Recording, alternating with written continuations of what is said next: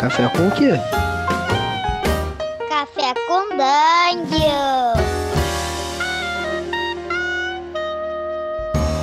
Bom dia, amigos do Regra da Casa. Estamos aqui para mais um Café com Dungeon na sua manhã com muito RPG. Meu nome é Rafael Balbi e hoje eu tô bebendo um cafezinho aqui que foi invadido por formigas de uma cor que estranha, cara, eu não sei descrever. A gente vai falar da cor que caiu do espaço. Olha, eu ia falar da cor que veio do espaço, da cor que caiu do espaço, que é mais um assunto da nossa coluna que agora recebeu o nome de HP Love Coffee. Então, Aline, toca a coluna aí. Valeu, Balbi. Pois é, agora a gente finalmente tem um nome, né, oficial para nossa coluna HP Love Coffee. A gente fez aí algumas é, enquetes né, no grupo dos apoiadores e depois mandou no Twitter. Então agora oficialmente estamos batizados.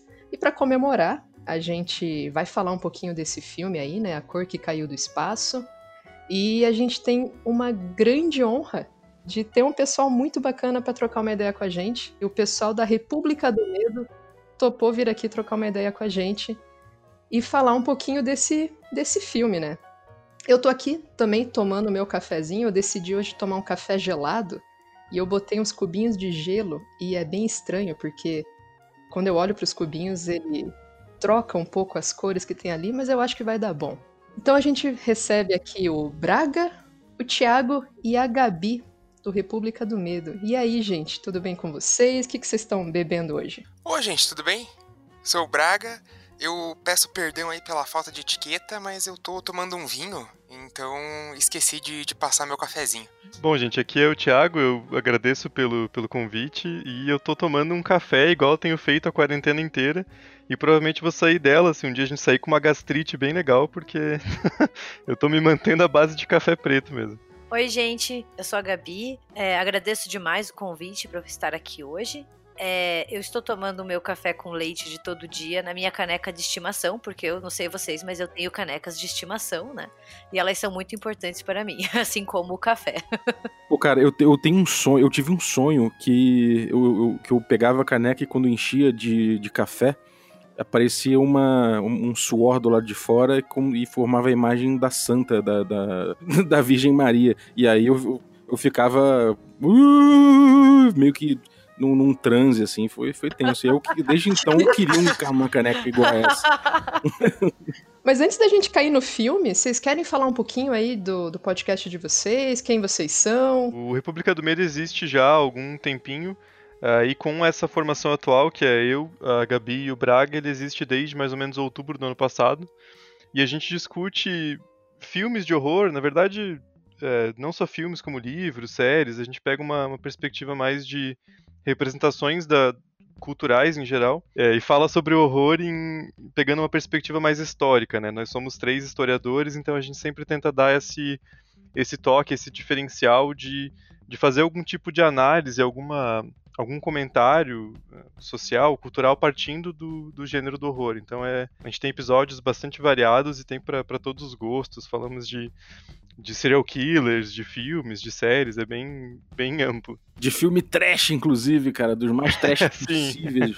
Escolheu uma, escorreu uma lágrima quando eu vi que vocês fizeram um, um que vocês têm aqui um, um especial no site sobre cabeças voadoras. Esse filme é incrível, cara. Eu, eu não tinha assistido ainda, foi uma, uma recomendação também de, de ouvintes e, nossa, que felicidade achar esse filme e poder falar sobre ele. Quando a cabecinha vem voando e a, e a moça colhe ela no, no, no, no, peito, assim, dá um, dá, porra, deu uma alegria quando eu vi aquilo, tipo...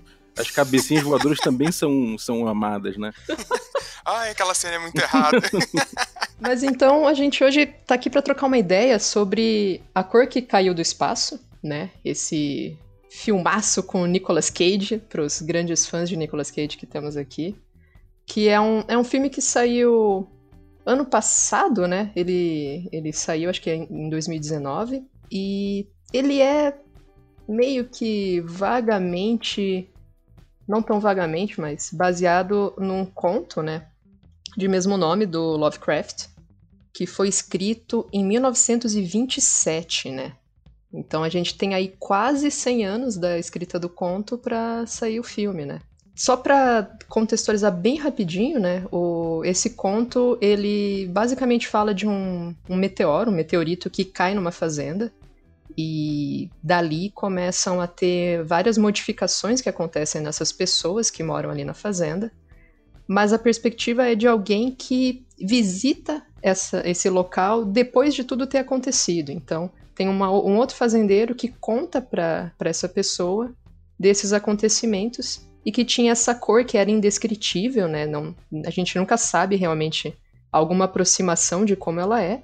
E é a presença dela que vai causando todos esses problemas aí para essa família. Temos então um não uma adaptação, né? A gente tem talvez uma transposição, porque é, não dá para você falar que ah, eu tenho um conto e eu vou adaptar ele para uma outra linguagem assim de uma forma tão óbvia e direta, né? Teve já algumas anteriores e a gente teve agora essa mais recente de 2019, com, como eu comentei, né, com o Nicolas Cage e alguns óbvio, óbvio outros autores, e dirigido pelo Richard Stanley, né? O que, que, vocês acharam do filme? Vocês leram o conto antes de, de ver o filme, ou leram o conto depois, ou nunca leram o conto? Como, como foi para vocês aí? O que, que, vocês, em termos gerais, assim, vocês curtiram o filme? Gente, eu vou, vou falar por mim, assim, eu sou uma péssima conhecedora de Lovecraft.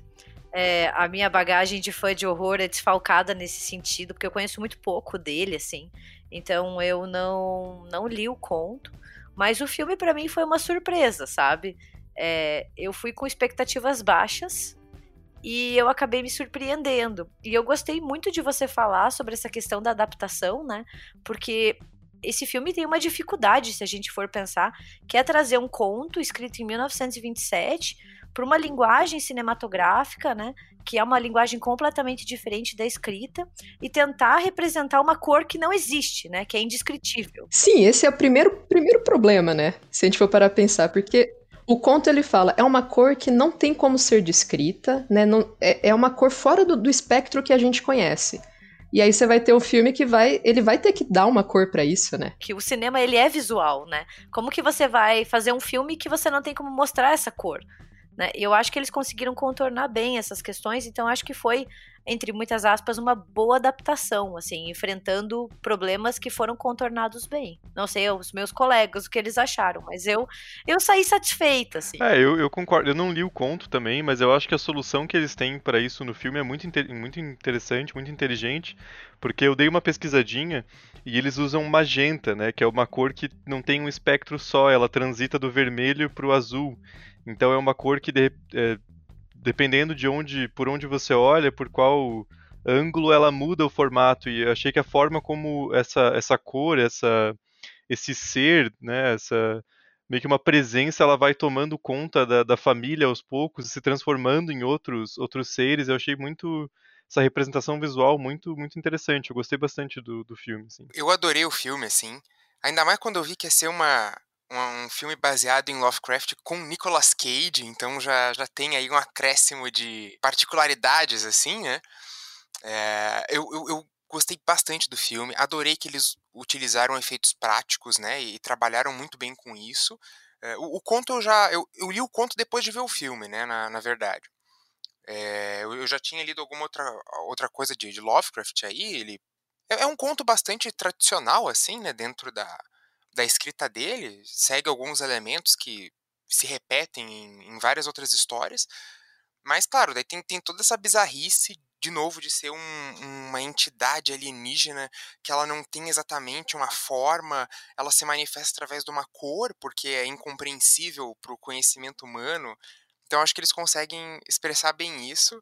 E só fazendo aquela coisinha do diretor, ele é um cara que fez pouquíssimos filmes, né? Ele fez aquele A Ilha do Dr. Monroe, que ele foi demitido, na verdade, ao longo do filme. Que foi quando e... ele surtou, né? É, é. e é um filme com Desculpa, Braga, mas é um filme com o Marlon Brando e o Val Kilmer. Então eu imagino que esse cara teve de problema no set, né? Tipo, dois caras que são conhecidos por não ser lá muito fácil. Não, diz que rolaram discussões, né? Foram discussões homéricas e o cara realmente ficou surtadaço depois disso. Aí ele se afastou de todo o cinema, é, vamos falar aí, do circuito mais é, comercial mesmo, e agora que ele tá começando a a voltar, né? Teve um, um papel aí no filme que foi desempenhado, eu não sei exatamente qual, é, que foi desempenhado pelo Panos Cosmatos. Não sei se vocês estão ligados nesse cara, ele é o cara que fez o Mandy.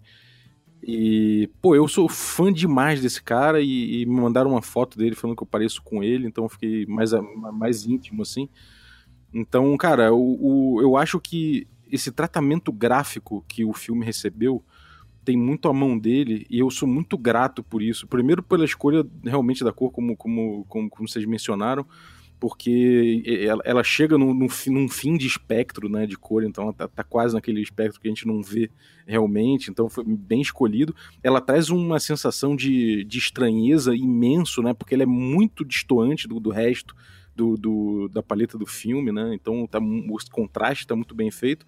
E por ter escolhido o Nicolas Cage, que vai de 0 a 100 em 3 segundos, né, cara? Deixa eu só, eu, eu só queria trazer um comentáriozinho conectando com, com o que você falou, Balbi. O, os dois filmes eles têm uma, uma relação, na verdade, porque o, o, produtor principal, né, o produtor executivo dos dois filmes, tanto do Mandy quanto do, do Cor Caiu do Espaço é o Josh C. Waller, que também faz o xerife no, nesse filme. Ah. Então ele tem essa, essa certa semelhança de produção que eh, os dois filmes têm uma estética realmente é, um pouco semelhante, se parar pra pensar, né? E, e também compartilham o Nicolas Cage, né? Sim. O coitado do xerife que não fala quase nada e, e assim, desaparece magicamente, assim, tipo, coitado. Eu assisti, eu assisti o filme com meu namorado e daí depois que o xerife, né, é, é capturado, assim, ele olhou para mim e falou, coitado do cara, o cara não teve nenhuma fala. e eu falei, porra, é verdade, tadinho, né? E ele é produtor, ele podia ter demitido todo mundo, né? O cara apareceu pra morrer, né? É, e, e é da, da XYZ aí que prometeu três filmes do Lovecraft, né?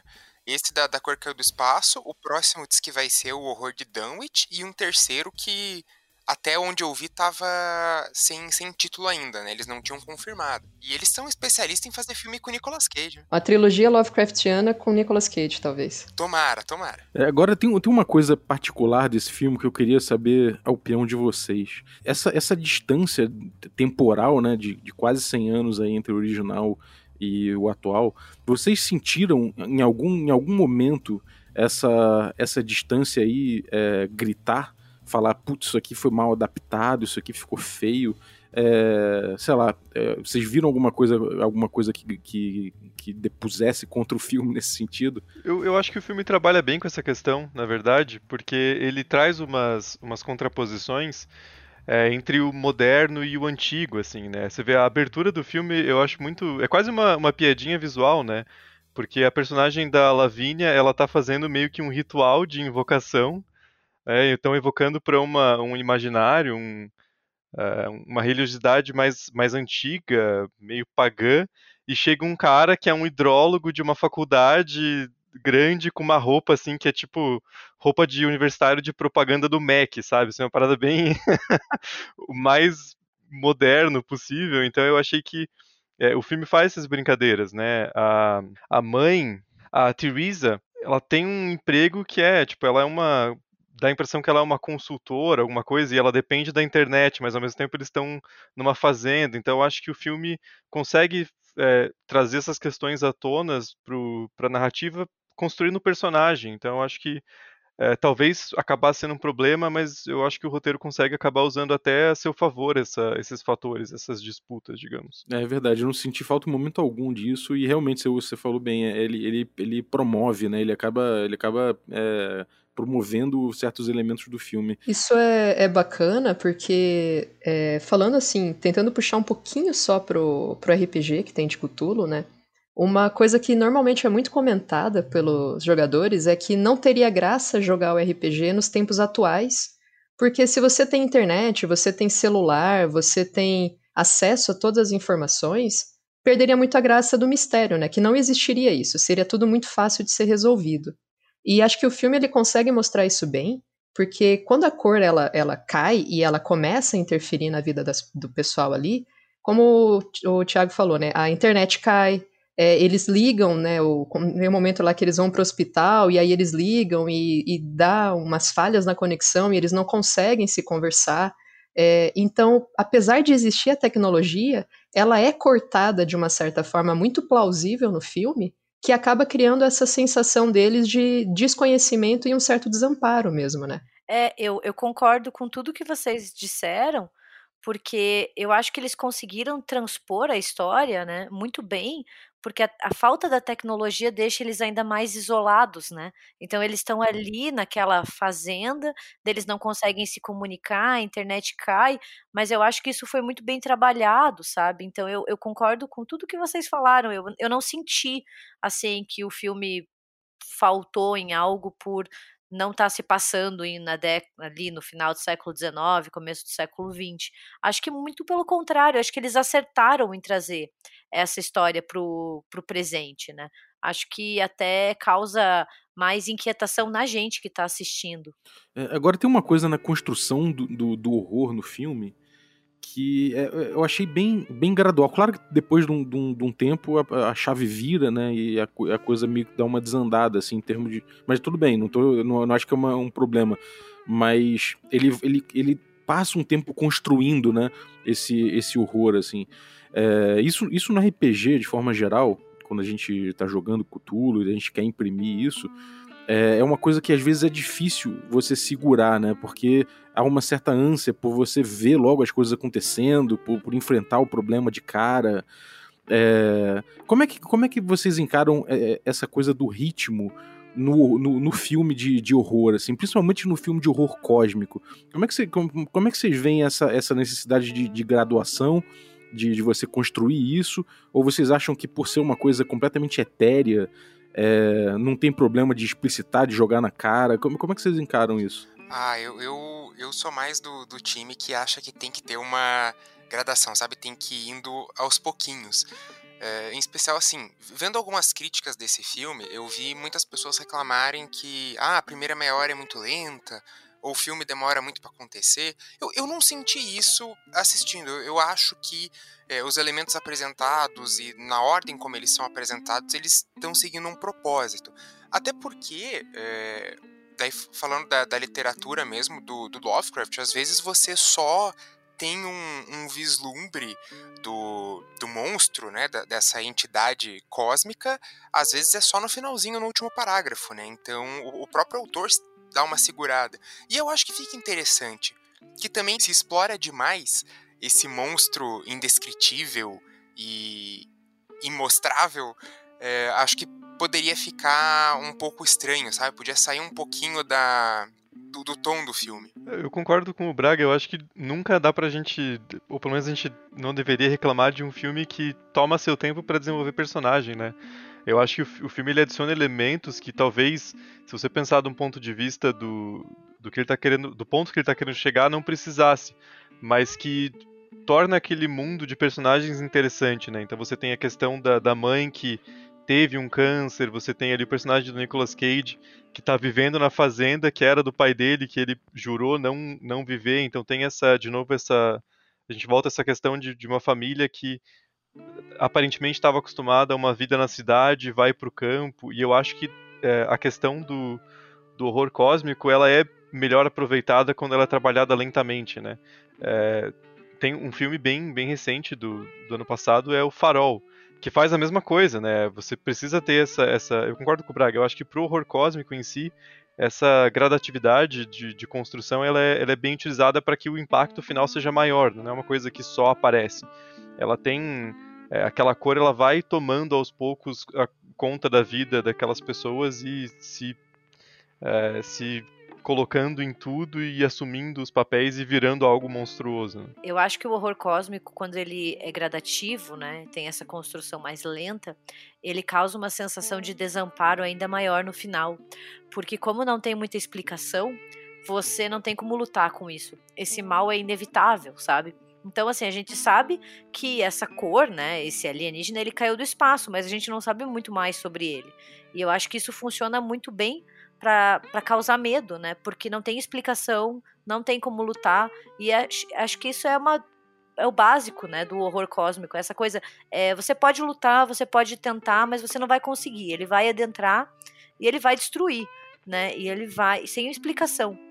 E no final você tem essa sensação de, de catástrofe, de desamparo, que eu acho que o filme consegue muito bem, né, fazer esse, esse gradativo alguém, alguém teve uma sensação de, de, de que o filme mexe com, com essa ideia, não sei se cristã, né, do arrebatamento? Porque tem umas passagens que são meio meta, são bem metafísicas, né, nesse sentido, assim, e que tudo meio que fica é, girando muito em torno também daquela, daquela personagem, da menina, né, que, que faz o pedido pra curar a mãe. Da menina, eu já tive uma, uma impressão muito diferente, assim, porque quando começa o filme, ela tá fazendo ali. Ela tá fazendo, na verdade, um banimento, né? Depois, no decorrer do filme, ela, ela faz ali uns outros rituais também, que aí não descreve muito melhor, então não dá pra saber. Mas ela Com o Necronomicon. ela tem o Necronomicon, ela tem o livro da lei, né, em cima do- da cama dela. Então tem ali várias referências a, a magias, né, magia caoísta e, enfim. E aí eu, eu conversei com, com o pessoal que quando eu assisti o filme, e aí comentaram assim do tipo, se tiveram a impressão de que a cor caiu por culpa dela, que porque ela fazia esses, esses rituais, essas coisas, que a- veio a- a cor e aí causou toda a desgraça, como se ela sendo aí essa, como a, a- acho que foi a Gabi que comentou, né, essa, a bruxa, não, acho que foi o Thiago, desculpa, É, a bruxa lá do antigo, que aí vem o rapaz novo, e aí, tipo, ela por tentar puxar essas coisas antigas, ou por tentar fazer coisas de bruxaria, de certa forma, seria a culpada por tudo aquilo que aconteceu no filme? Eu tive uma impressão diferente. É, para mim, nada do que os personagens fazem na trama tem a mínima importância.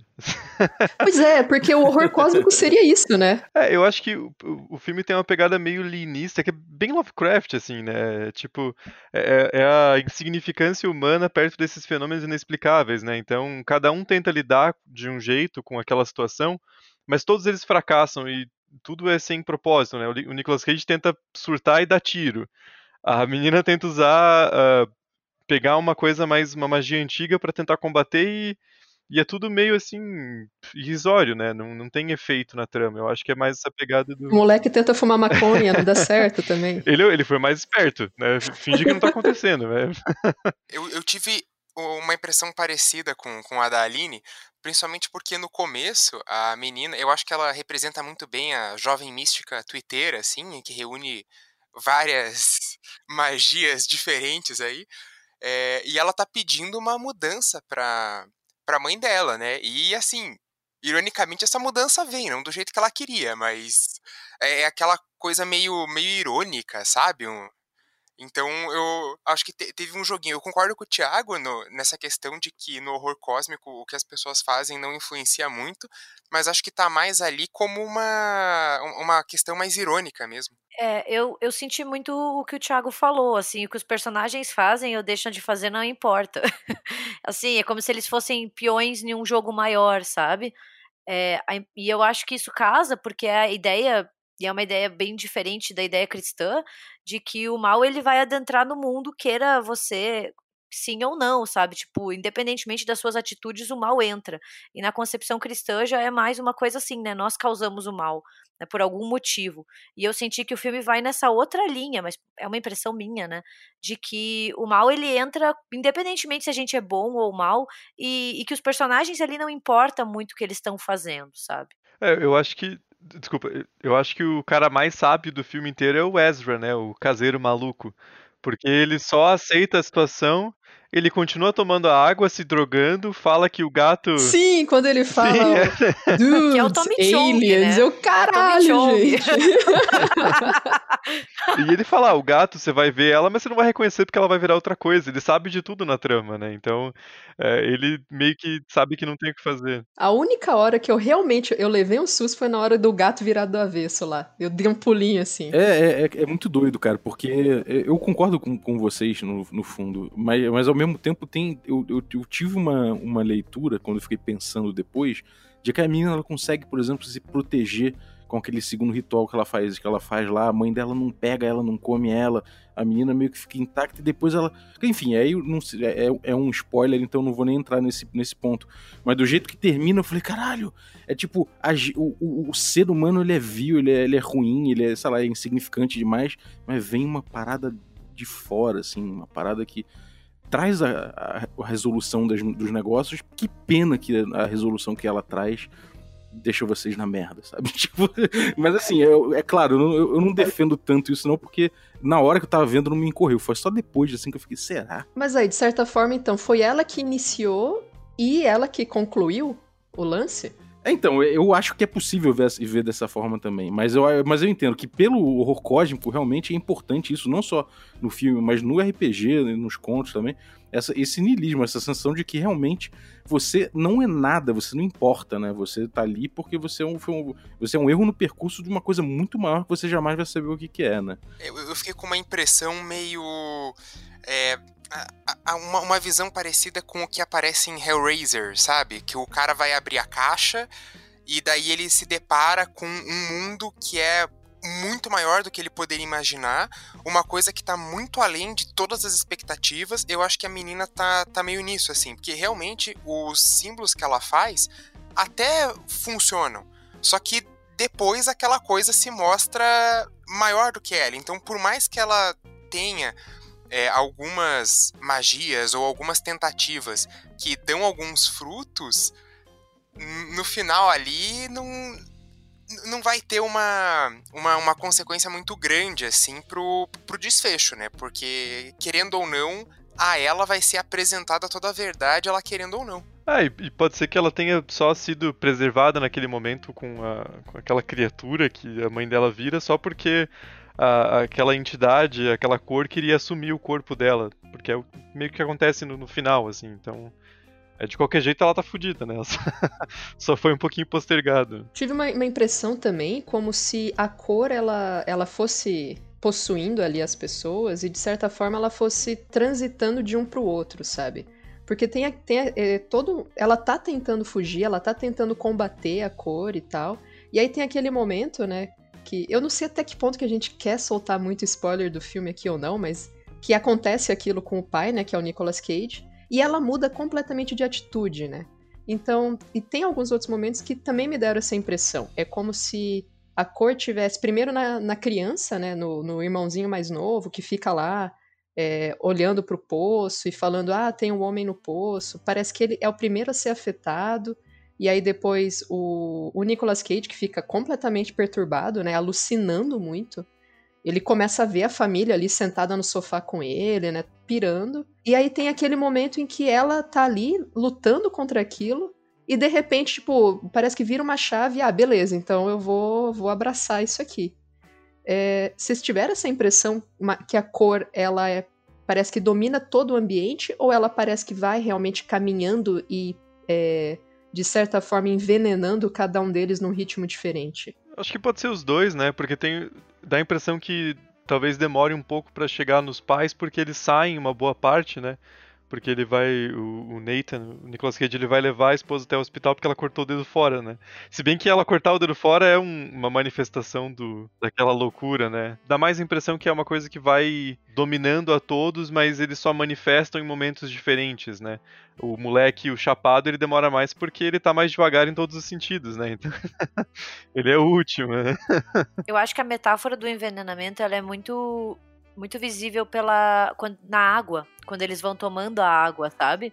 E eu acho que isso o filme passa essa impressão, pelo menos eu tive, de que ela vai envenenando aos poucos, né? Então ela começa no solo e daí você vai vendo como a cor vai tomando até o próprio, a própria natureza, né? Então é como se ela fosse se infiltrando nas raízes, né? E daí fosse passando para os integrantes da família, principalmente pela água. Eu tive essa impressão, Sim. sabe? É, o, o, do Nicolas Cage nos cubinhos de gelo do uísque, né? Que eles dão aqueles Nossa, closes uma assim. inserção maravilhosa. Você vê ali o, a, aquela, aquele roxinho meio verde, né? Flutuando ali. Sim. É esse, esse roxinho ele aparece na água, na água da torneira em certos momentos. Ele aparece sempre. É um, é um brilho que me lembra aquele filme Excalibur de, de 80 e pouco não sei se, se, alguém chegou a ver, um filme velhão. Acho que é de 81. 81 né? É, eu lembro dele. É com Patrick Stewart, é, é bom esse Isso, aí ele tem um, um, reflexo verde o tempo todo em que a Excalibur tá meio que aparecendo assim, tem sempre esse reflexozinho verde, mesmo que sutil. E eu acho que tem, eu não sei se é uma influência direta, talvez não, mas o, o, essa galera essa galera mexe com, com isso, né, com detalhes sutis. É, ele lembra também os filmes do Stuart Gordon, né, que já tinham adaptado Lovecraft lá nos anos 80, tipo do Além de 86, ele também toda hora joga uma, uma cor, um filtro magenta, assim, uma, uma cor roxa. Então acho que eles também pegaram dessa, dessa referência visual, assim. E, e comentando um pouco do que, do, do, que a Aline falou ali, da cor tá talvez possuindo as pessoas, é que assim, vendo o filme, com, com o final que eles colocaram, parece que tem uma intencionalidade ali. Mas lendo o conto, a, a, impressão que eu, que eu fiquei, daí muito teoria pessoal assim, não, não sei vocês, mas a, a impressão que me passou é de que a cor era mais uma, uma vítima do acaso, assim, que ela caiu sem ter muito muita intenção de, de fazer mal para ninguém, só que como ela tá em outro aspecto da, da visão, da luz e do entendimento, ela acaba afetando as pessoas ao redor simplesmente por estar tá aparecendo, né? Que é aquela coisa incompreensível que vai levando as pessoas à loucura. Que, que é uma coisa que também o, o conto do, do além tem um pouco, assim, que a pessoa fica louca só de estar tá vendo aquelas formas diferentes e inconcebíveis pela geometria e afins. É, eu, só, só um comentário no que o Braga falou, porque eu, eu não li o conto, mas tem uma coisa que eu reparei da, do título, que Color Out of Space em inglês pode ser tanto a cor é, que veio do espaço quanto a cor que está fora do espaço. Aí pode dar essa, essa dupla impressão de se você está olhando daqui é algo que veio do espaço para cá, mas na perspectiva da cor, digamos, ela está deslocada do espaço de origem e também, digamos que age sem intenção, como o Braga falou, né? Eu acho que as duas interpretações são possíveis. Assim. O fato dela estar tá fora do espectro visível, inclusive, né? Tipo, é uma outra vibração, é uma outra parada, né? Realmente alienígena pra caramba. Uma coisa que é, é, diferente, assim, né, do, entre o filme e o conto, é, o conto ele fala muito como se a cor, ela sugasse a, a, as cores das coisas, né, ele destaca isso muito mais do que no filme, eu acho. Tipo, a grama vai ficando cinza, os alimentos vão ficando cinza, é, e no filme parece que a cor, ela se espalha, né, você tem ela ali, a, a grama vai mudando de cor, né, ou tudo vai ficando né, com, com, com essa, esse tom aí, o roxo, rosa, azulado, né? Então realmente parece que ela está se espalhando de uma certa forma. E pelo menos no conto ele fala que esse, esse acinzentamento ele continua progredindo. Mesmo depois que a história se encerra, né, eles falam, pouco a pouco ali, são alguns centímetros por ano, mas você sente que aquela presença continua ali e você realmente não sabe para onde que ela vai, o que, que vai acontecer, né? Então, é, o, o, fim realmente ele é muito. Você não sabe, né? Provavelmente vai tomar todo o planeta, talvez, né? Agora, tem uma coisa que eu acho que foi muito interessante, que foi ver mais ou menos o. É, eu não sei nem se é o ponto de vista, né? Porque analisar o ponto de vista dos, perso dos personagens sobre a história. Porque tem um personagem que eu acho que é muito. que, que, é, que é uma testemunha de tudo, que, que é com um ator, inclusive, que é negro, né? É, e isso acho que tem muito a ver com, com, a, com essa, esse passado Lovecraftiano que é, que é bem racista, sabe? Então, acho que botar a visão, muito essa, essa, esse testemunho num personagem negro, acho que é, é, é uma sacada que não foi, não foi por acaso, foi proposital. E, e tem uma, mais uma curiosidade, hoje eu tô cheio de, de trivia. É, o, eu acho que o filme, inclusive, dá um dedo no meio pro Lovecraft. Claro que ele tá morto, né? Mas. É, porque o, o, nome do personagem é Ward Phillips. Né, que se você colocar um Hal no começo, é os dois primeiros nomes do Lovecraft. E ele lê as falas, ele faz a narração que é do texto do Lovecraft, né? Então, é, parece que a impressão do filme falando, ó, esse cara é importante, é, mas vamos dar uma cutucadinha também aqui para não passar despercebido, né? Eu senti isso também. Eu também senti, assim, que o, Lovecraft tá se revirando no caixão, assim, com do jeito que ele era. É, e eu achei que o filme mostrou um dedo do meio muito bem feito para ele, assim, sabe? E inserido nas melhores partes possíveis. Então eu acho que, que foi muito interessante. Eu tava comentando sobre isso também, também senti isso. É, e, e tem uma coisa que eu acho muito interessante também, é, é sobre esse olhar sobre o que, sobre o que tá acontecendo. É, essa investigação do que tá acontecendo, né? É uma coisa que é, ao mesmo tempo que, que, que você se pergunta por que, que as pessoas não vão embora, por que, que simplesmente não catam as coisas e saem dali e tudo mais, é, você, você, ao mesmo tempo, é, é, dessa ficção que você vai se, se, se entregando aquilo na medida que você fica não só curioso, mas aquilo parece existencial para você também, né? Aquilo parece que não, não é uma coisa que só um, um, um objeto, um negócio que tá fora daqui. Não é, aquilo, aquilo faz parte da sua vida naquele momento, né?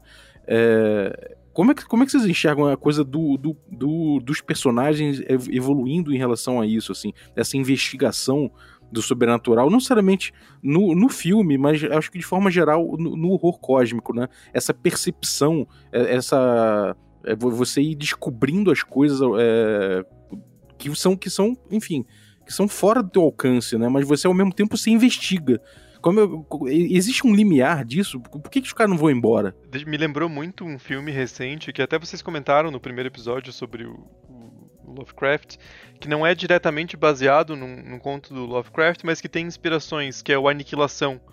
Da, da Netflix com a Natalie Portman e me lembrou demais porque no, no Aniquilação é o, o lugar que elas vão adentrando é meio que um, um também um, uma espécie de um, um, elemento cósmico que vai quanto mais elas entram mais elas se perdem naquilo e aquela aquela coisa vai se misturando com a própria essência delas assim. Então é, é eu acho muito interessante essa aproximação é, de, de, como se a cor estivesse criando quase que uma, uma dobra espaço-temporal que realmente toma conta de tudo né? Vira a existência daquela daquela fazenda daquela região assim Uhum. E vira um segredo próprio, né? Vira uma coisa que é um. Enfim, é muito particular deles, né? É, e, e todas as tentativas que eles têm de ir embora, pelo menos a, a filha, né, a Lavínia, e o. Tenta pegar o irmão, pegar o cavalo e fugir. Todas as vezes que eles parece que tentam se afastar, de alguma forma eles são é, magneticamente puxados de volta, né?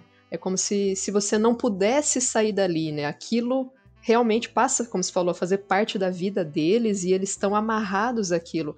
É como. É o niilismo mesmo. O seu destino é esse aqui, sabe? Sim, é. A pergunta tem muito a ver com, com RPG, na real, porque. É, como você, com, com, quando você tem jogadores, com, porque diferente do cinema, no RPG você é ativo em relação àquilo, né? Você vai tomar decisões e que não necessariamente são quer dizer, não são scriptadas, né? Quanto menos scriptado, melhor é o RPG. Então, como, como fazer com que a galera investigue em vez de, em vez de vazar? E, e como, como não dar uma de turrão falar, não, vocês não vão fugir. Como, como botar isso na narrativa, sabe? Como, como atrair? Como. Quando a gente tá jogando um jogo tipo Dungeons and Dragons, você faz isso botando moedas de ouro, né? Eles falam, bom, tem um dragão, mas tem moedas de ouro, então vamos enfrentar o dragão com o horror cósmico, como é que você faz isso? É, eu sei que, assim, é, é, uma mídia diferente, o Lovecraft não, não, não, não fez para RPG, mas como, como, como atiçar a atenção deles e como, como, como fazer com que eles investiguem em vez de fugir? Isso que é o que eu acho que é o, uma pergunta, é, uma resposta que, que vale ouro, sabe? Olha, eu acho que o, o, Lovecraft ele trabalha muito com uma concepção meio transcendental de, de conhecimento, porque se, se você vê uma, a dinâmica dessa busca é, pelas respostas nos contos dele, você tem geralmente um confronto entre um pedantismo científico, até um certo ceticismo, contra o conhecimento tradicional do campo ou dessas cidadezinhas de interior que geralmente ele retrata. Então você, por exemplo, ali no, no, no A Cor que é o Espaço, você tem o pessoal da universidade que até dá um pouquinho de atenção, mas acha que é tudo caipira louco, como o Lovecraft diz ali no, no conto, né?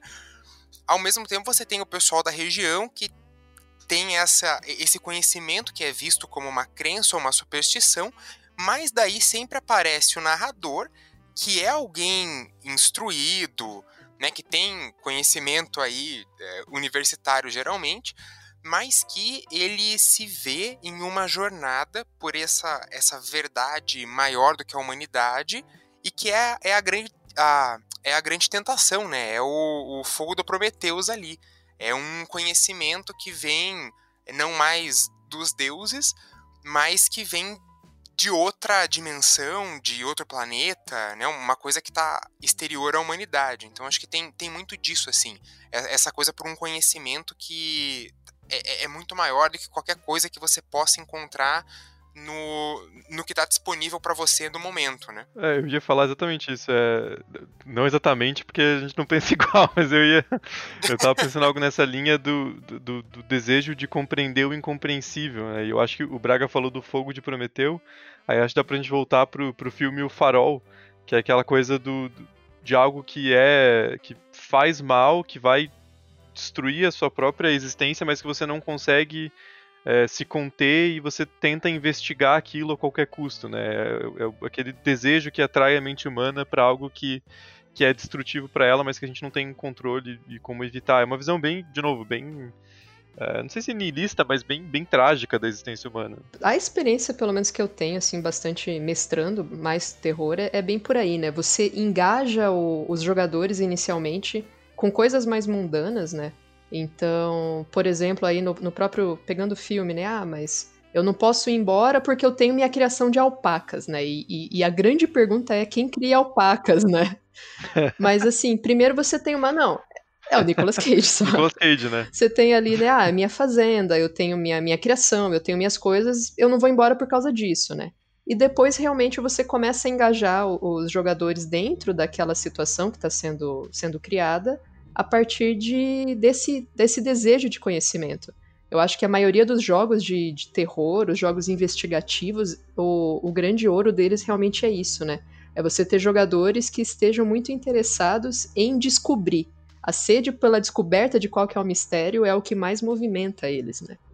E eu não sei, na verdade, é, se vocês três, né, jogam RPG, gostam de RPG, tem, tem alguma aproximação aí muito com, com o hobby. Eu joguei um pouco já, não, não foi muito. Falando em RPG de mesa mesmo, assim, eu joguei o Dungeons and Dragons mesmo. Isso. Mas foi. Acabou. A gente jogar. é que a gente começou a jogar no primeiro ano de faculdade na cantina da, da, da reitoria da UFPR, então era uma coisa meio improvisadora, assim, e acabamos parando, mas eu minha experiência é mais com RPG de, de, de, videogame mesmo, assim, aí eu já joguei bastante.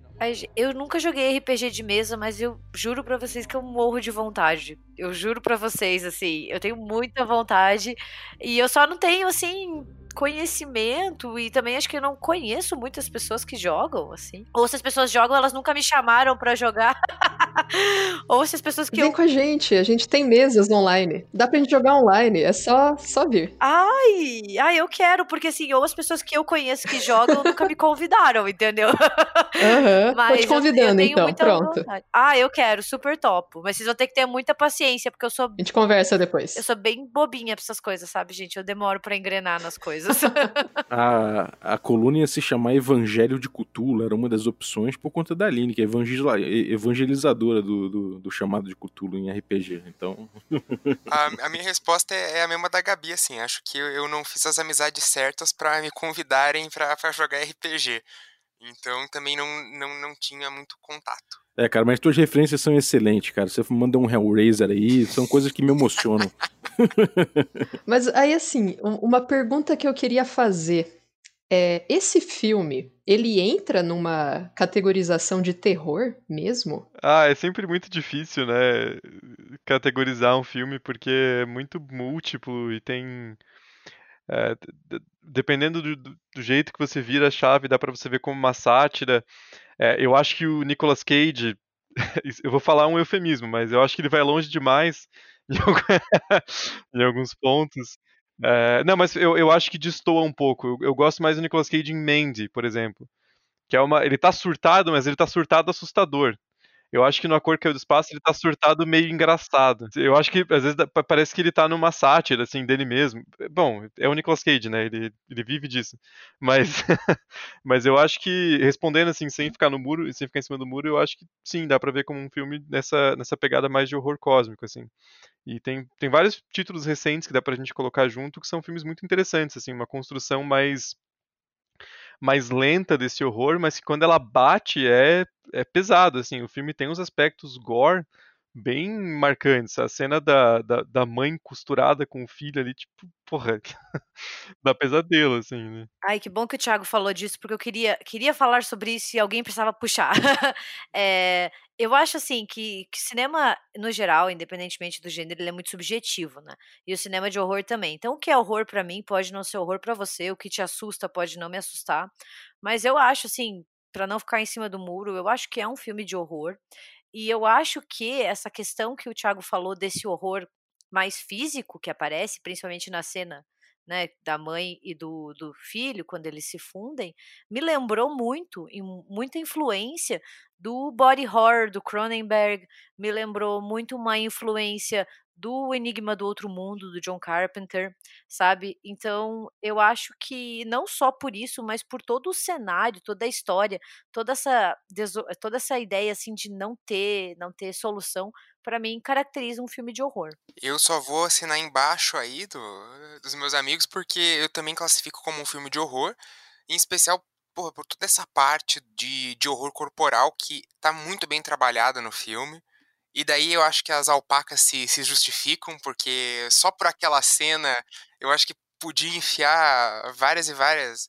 Não sei qual coletivo de alpacas, mas podia enfiar várias ali, que porra, ficou sensacional.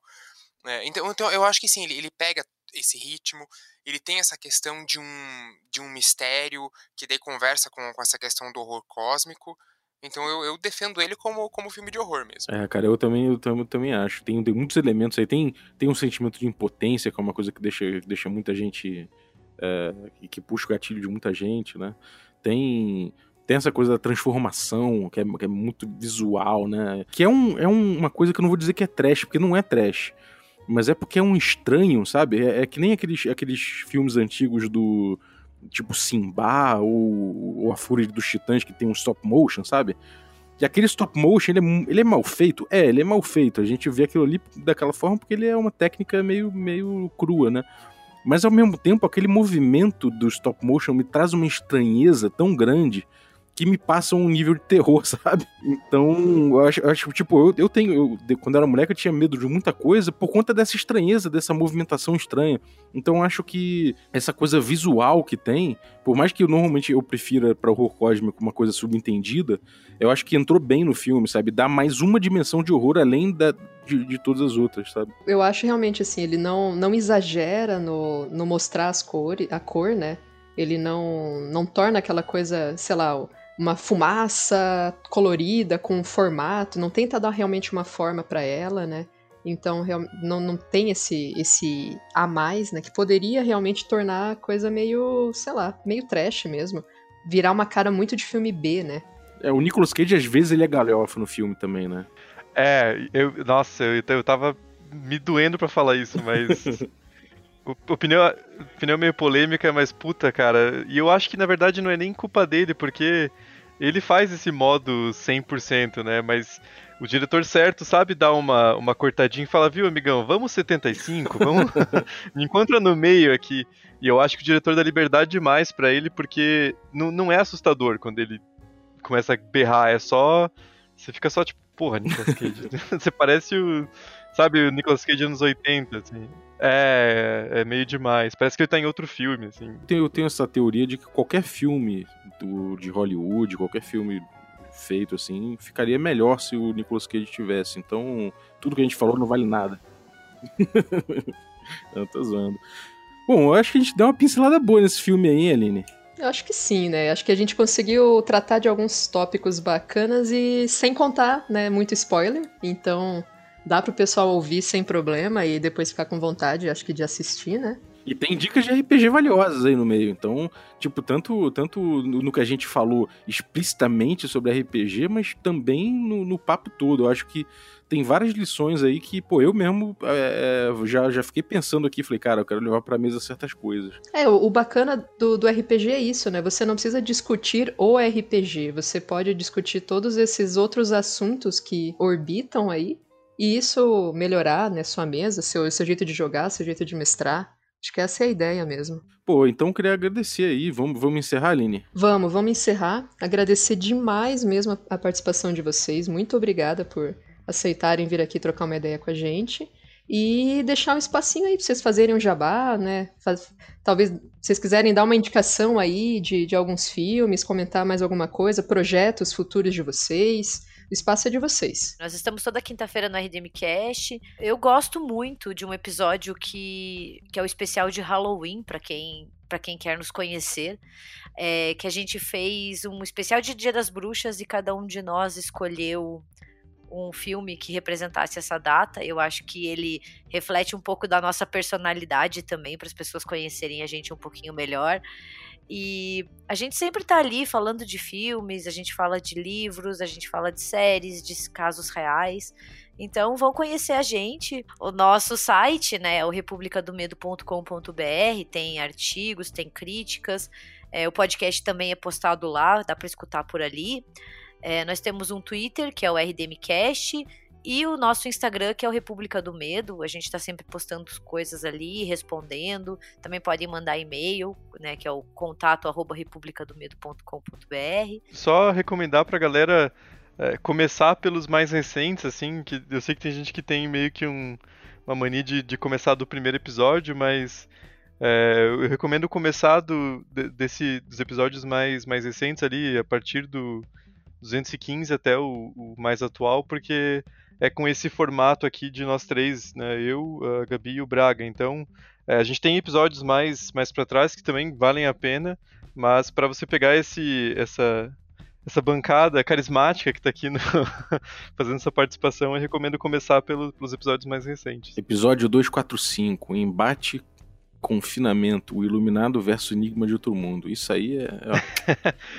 é, esse episódio foi, foi bem interessante, a gente falou bastante dessa... partindo do do confinamento que, tomos, que todos estamos vivendo no momento, a gente falou sobre dois filmes é, bem, bem clássicos dos anos 80 que tratam dessa, dessa questão. Recomendo esse episódio bastante. Maravilha, eu vou deixar esses links todos aí, então, para vocês que, que por acaso não conhecem, que eu duvido, mas podem ir lá acompanhar porque vale muito a pena. Já virou aí, eu, eu conheci recentemente e virou meu, meu podcast número um aí, lado a lado aí com o Hangar 18 também, que é um que eu tenho ouvido bastante. E que eu não sei, o Zulcas joga RPG, de repente tá ouvindo aí, então um abraço, Zulcas. Ai, a galera do Hangar 18 é sensacional, eu adoro também. Então, pô, brigadaço pela, pela participação de vocês aí, cara, eu adorei, foi muito maneiro. E, e parabéns pelo conteúdo, cara. Foi, foi é, realmente conhecer vocês foi, foi importante. E, pô, obrigado, Aline, também aí pela coluna. Agora, HP Love Coffee. Valeu, realmente muito bom. Agradeço mesmo, pessoal. E as portas estão abertas também. A gente mantém aí os contatos e muito sucesso podcast de vocês, que eu também adoro. Ah, obrigado, gente. A gente agradece muito pela, pela, pelo convite e boa sorte com a, com a coluna e com o podcast como um todo. Só para dar os créditos, foi o Ricardo Mate aí, nosso, nosso assinante também, que deu a ideia aí do HP Love Coffee. Então, cara, muito obrigado por batizar essa coluna aí e um dia a gente faz a cerimônia ao vivo. E então, cara, eu quero agradecer a todo mundo que ficou ouvindo aí a gente até agora e em particular aí nossos assinantes que tornam isso tudo, é, toda essa aventura aqui possível. Então, vamos lá, desde os café expresso, os café com creme e os nossos café gourmet, o Biratã, Augusto Lima, Ricardo Mate, Adriel Lucas Balheiro Rodrigues, Rafael Cruz, Erasmo Barros, Abílio Júnior, Franciola Araújo, Rafael Caetano Mingorance, Xerxes Lins, Pedro Cocola, Diogo Nogueira, Ulisses Pacheco, Daniel Melo, Matheus Hamilton de Souza e Denis Lima. Galera, muitíssimo obrigado pelo apoio de vocês e valeu pela, por ficar com a gente até agora. Queria agradecer também o Yuri Sayer, camarada aí do grupo de OSR do WhatsApp, muito obrigado pela vinheta fofa, cara. Valeu mesmo. É, e você, se quiser mandar uma vinhetinha também pra gente usar na abertura do Café com Dungeon, pode usar aí o número que tá na descrição do episódio e manda pelo Telegram ou pelo WhatsApp, que aí eu vou poder usar também na entrada. Lembrando que se você mandar, você está automaticamente autorizando o uso, né? É, acho que é o, é o lógico. então é isso aí. Valeu!